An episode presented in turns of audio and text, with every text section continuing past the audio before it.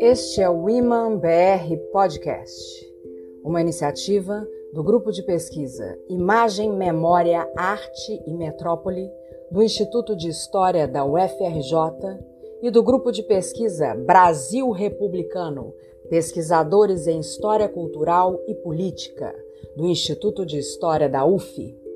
Eu sou Carla Carlone e eu sou Andréia Casanova. Juntas Coordenaremos entrevistas com pesquisadores de diversas universidades, pensando temas relacionados ao Brasil republicano, sua história e memória. Esperamos que, com isso, possamos criar um debate atual e incentivar nossos alunos e público em geral a continuar pensando nosso tempo, nossa cultura e a escrita da nossa história. Convidada de hoje do Iman BR Podcast é Maria Paula Nascimento Araújo. Maria Paula é professora titular de História Contemporânea da Universidade Federal do Rio de Janeiro. Possui graduação em História pela Pontifícia Universidade Católica do Rio de Janeiro, mestrado em História pela Universidade Federal Fluminense, doutorado em Ciência Política pelo Instituto Universitário de Pesquisas do Rio de Janeiro, o antigo IUPERJ, com estágio pós-doutoral no Instituto de Desarrollo Econômico e Social, o IDES, na Argentina, em 2007, e também está estágio pós-doutoral sênior no Instituto de Ciências Sociais da Universidade de Lisboa, onde atuou como investigadora visitante, desenvolvendo pesquisa sobre a transição política portuguesa em 2015. É coordenadora do Núcleo de História Oral e Memória do Instituto de História da UFRJ, autora de diversos livros e artigos, dos quais destacamos Memórias Estudantis, da Fundação da Uni aos Nossos Dias, de 2007, A Utopia fragmentada, as novas esquerdas no Brasil e no mundo na década de 70, de 2000, e co-organizadora de 1968, 40 anos depois, História e Memória de 2009. Maria Paula, eu gostaria que você começasse nos apresentando uma pequena síntese da origem do movimento estudantil no Brasil republicano para iniciar nossa conversa. Muito obrigada por você estar aqui hoje. Boa tarde, obrigada por esse convite para conversar sobre esse momento, né, o movimento estudantil durante a ditadura militar. Começando com a sua primeira questão, né, uma, uma pequena síntese da origem do movimento estudantil, é, a, é, a, essa origem ela se dá em 1937, na verdade, há poucos meses antes do golpe que o próprio presidente Getúlio Vargas dá e que cria o Estado Novo. Esse relato relato nos é fornecido principalmente por Irum Santana, que foi dirigente, né, dos primeiros dirigentes da Uni em, nesse período inicial, e que quando ele deu uma entrevista para o projeto, ele já tinha, mais, já tinha 90 anos. Ele citou um pouco uma certa polêmica em torno da data de 1937 e de 1938. A data oficial é de 1937, mas ele diz que é principalmente em 38 que a Uni se estrutura estrutura se entendendo como uma entidade independente em relação ao Estado Novo. Porque, na verdade, ao longo do Estado Novo, surgem várias contradições entre a UNE e Getúlio Vargas. E a principal delas surge logo em 1938, quando a UNE começa a pressionar o Getúlio para assumir um apoio explícito ao, aos aliados e uma, e uma rejeição, uma negação explícita ao fascismo.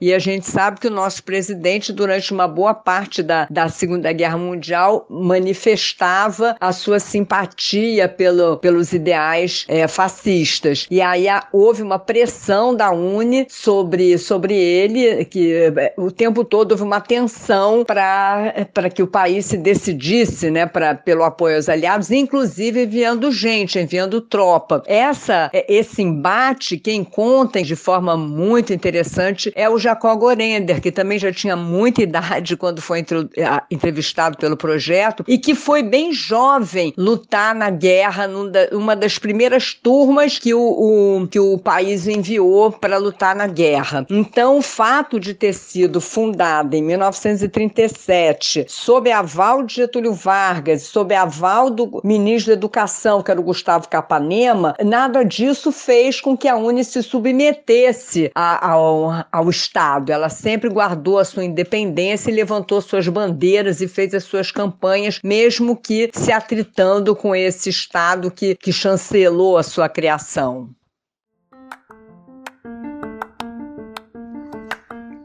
Em um dos seus livros, Maria Paula, você analisa o protagonismo do movimento estudantil na luta contra a ditadura militar e a repressão que se abateu contra o movimento. Por favor, pode nos explicar um pouco sobre o tema e suas considerações a respeito?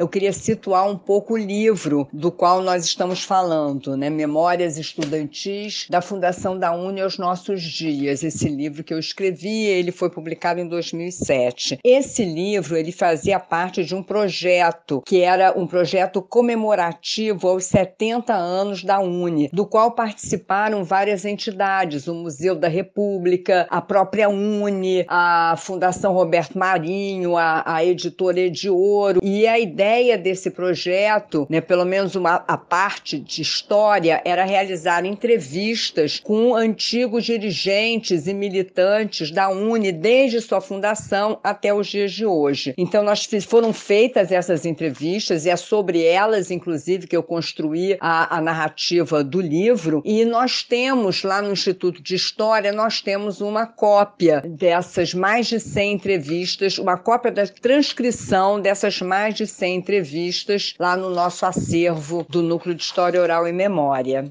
Bom, a sua questão sobre a importância, o protagonismo do movimento estudantil na luta contra a ditadura militar. Eu diria a importância. Eu acho que, o, não sei se a gente pode dizer efetivamente que houve um protagonismo. Eu acho que cada segmento lutou com uma, com uma dada importância, mas a especificidade, eu acho, do movimento estudantil durante a ditadura militar é que efetivamente uma repressão violentíssima se abateu sobre sindicatos operários, trabalhadores camponeses vezes os partidos de esquerda e, de certa forma, estudantes, intelectuais e artistas, pelo menos no imediato após 64, guardaram ainda uma certa, uma certa independência, né? conseguiam mais agir. Então, eles tiveram, nesse sentido, um, uma, uma importância muito grande né? nas artes, na, no, nos festivais de música. Né? É só para a gente lembrar que, inclusive, a primeira manifestação assim, explícita contra o golpe de 64 foi o, o, um espetáculo teatral, Opinião, com artistas e que foi totalmente prestigiado pelo público estudantil. E logo depois disso começam, entre 1966, 67, 68, começa um ascenso muito grande do movimento estudantil, com passeatas, com, com confrontos com a polícia, que algumas vezes, inclusive, aqui no Rio de Janeiro, invadiu a universidade e com formas de violência muito grandes grande. Então, nesse livro, vários depoentes, entre eles os principais líderes estudantis na época, o Vladimir Palmeiras, o Jean-Marc Van der Watt, Daniel Arão Reis, vários deles deram entrevistas para o livro e são narrados aí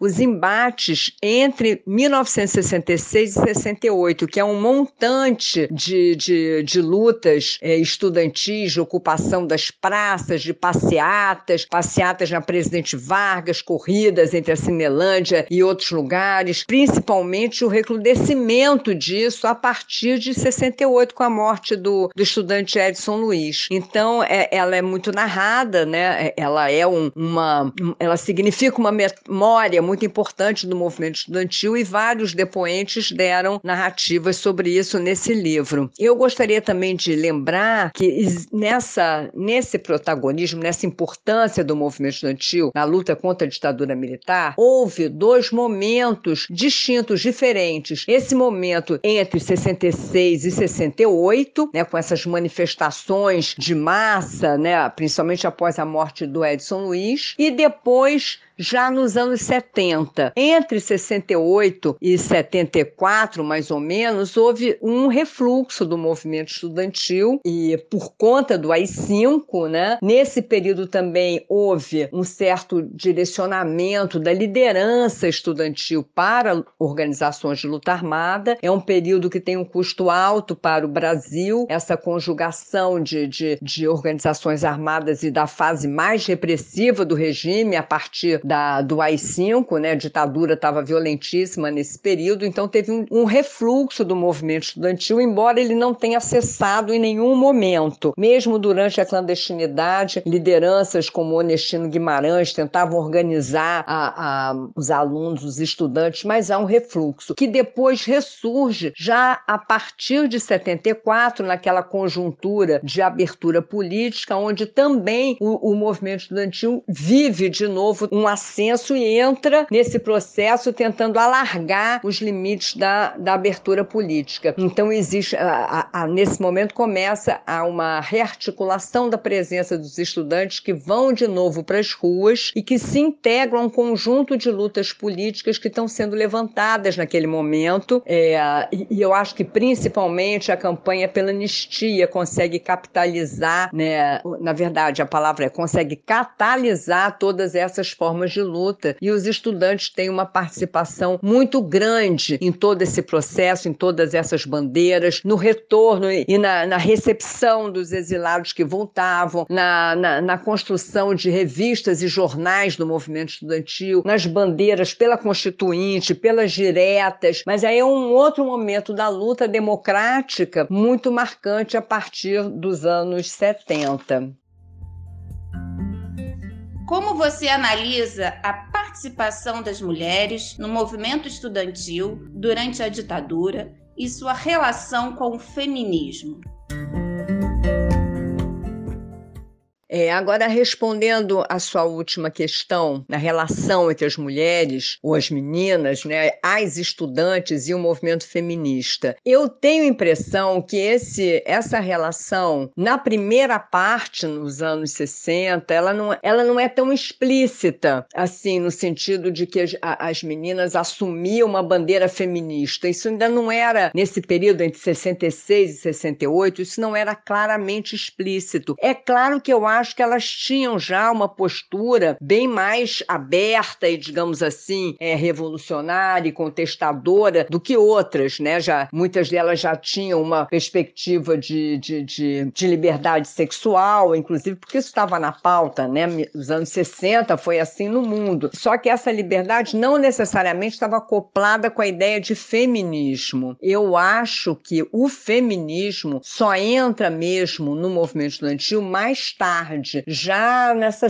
nessa outra fase dos anos 70, 74, 75, inclusive com, é, não é que tenha sido somente por causa disso, mas eu acho que teve uma influência, um certo peso. Algumas mulheres é, que tinham sido do movimento estudantil na época anterior, que tinham ido para o exílio, que tinham tido contato com, com toda essa articulação, essa discussão do feminismo e que voltaram trazendo isso para o Brasil, para o campo da militância estudantil. Claro que não foi exclusivamente essas mulheres, já havia um tipo de militância com com as mulheres aqui no Brasil já havia, mas muitas vezes essa militância ainda era ligada a um papel exclusivamente feminino. Por exemplo, o movimento feminino pela anistia, movimento feminino contra a caristia. Eu tenho a impressão que as meninas, as mulheres, as jovens mulheres intelectuais que voltavam dessa experiência do exílio foram muito importantes para trazer aqui para o Brasil. Eu, eu digo isso até por mim mesma. Eu, com, com 19, 20 anos, militante, estudantil, de vez em quando ia assistir os debates que as mulheres feministas que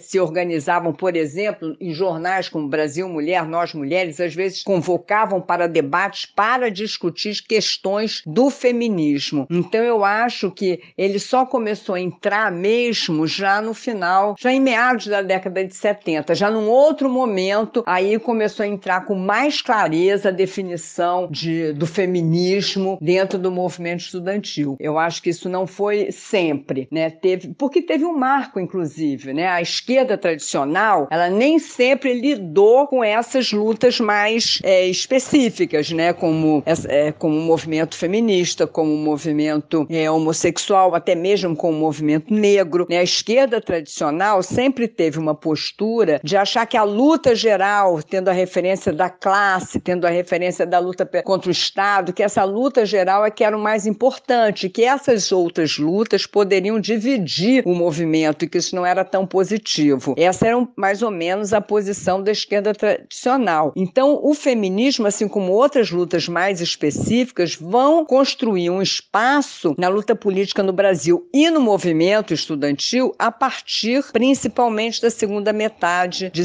dos anos 70. Hoje em dia, o movimento feminista, eu observo até entre os meus alunos e minhas alunas, ele é fortíssimo, né? Assim como também o movimento negro, os coletivos de, de negros, de negras, de feministas, de, de mulheres lésbicas, de mulheres homossexuais ou não binárias. Esses coletivos são numerosíssimos na universidade, mas eles fazem parte de um panorama mais contemporâneo do que nesse período dos anos 60 era mais ditado, mais organizado pela esquerda mais tradicional.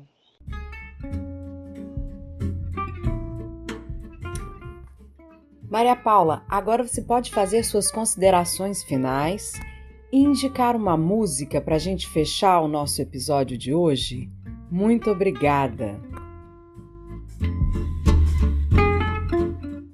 Gostaria de dizer que o movimento estudantil ele está sempre muito relacionado com a própria luta política mais geral, né? Então, é, e por isso, inclusive, que ele muda muitas vezes em função das diferenças da conjuntura e também da conjuntura internacional. Por isso que hoje, como eu falei na, há pouco na outra pergunta, esse movimento estudantil ele é muito marcado por coletivos de pluralidade, de diversidade, e representatividade. Se eu for escolher uma música, eu escolheria uma música, eu acho que até é uma escolha muito óbvia, porque eu acho que essa música é a cara dos anos 70, é a cara desse momento em que já é, enfrentando a ditadura militar, já conseguindo minar a, a própria ditadura militar, é quando começa a mudar a conjuntura. E é a música O Bêbado e a Equilibrista do João Bosco e do Aldir Blanc, que eu acho que ela, ao mesmo tempo, ela expressa aquela dor, aquele sentimento momento da, da, da ditadura, ela também expressa um momento de mudança, de transformação, de uma nova conjuntura aparecendo, novo, novos campos de, de luta política se abrindo. Então, eu acho que essa música ela é muito a cara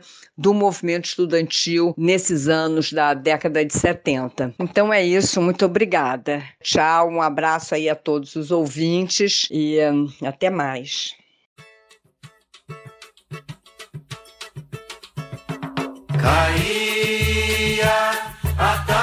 Feito um viaduto e um bêbado trajando luto. Me lembrou Carlitos, a lua, tal qual a dona do bordel. E dia cada estrela fria, um brilho de ar. e no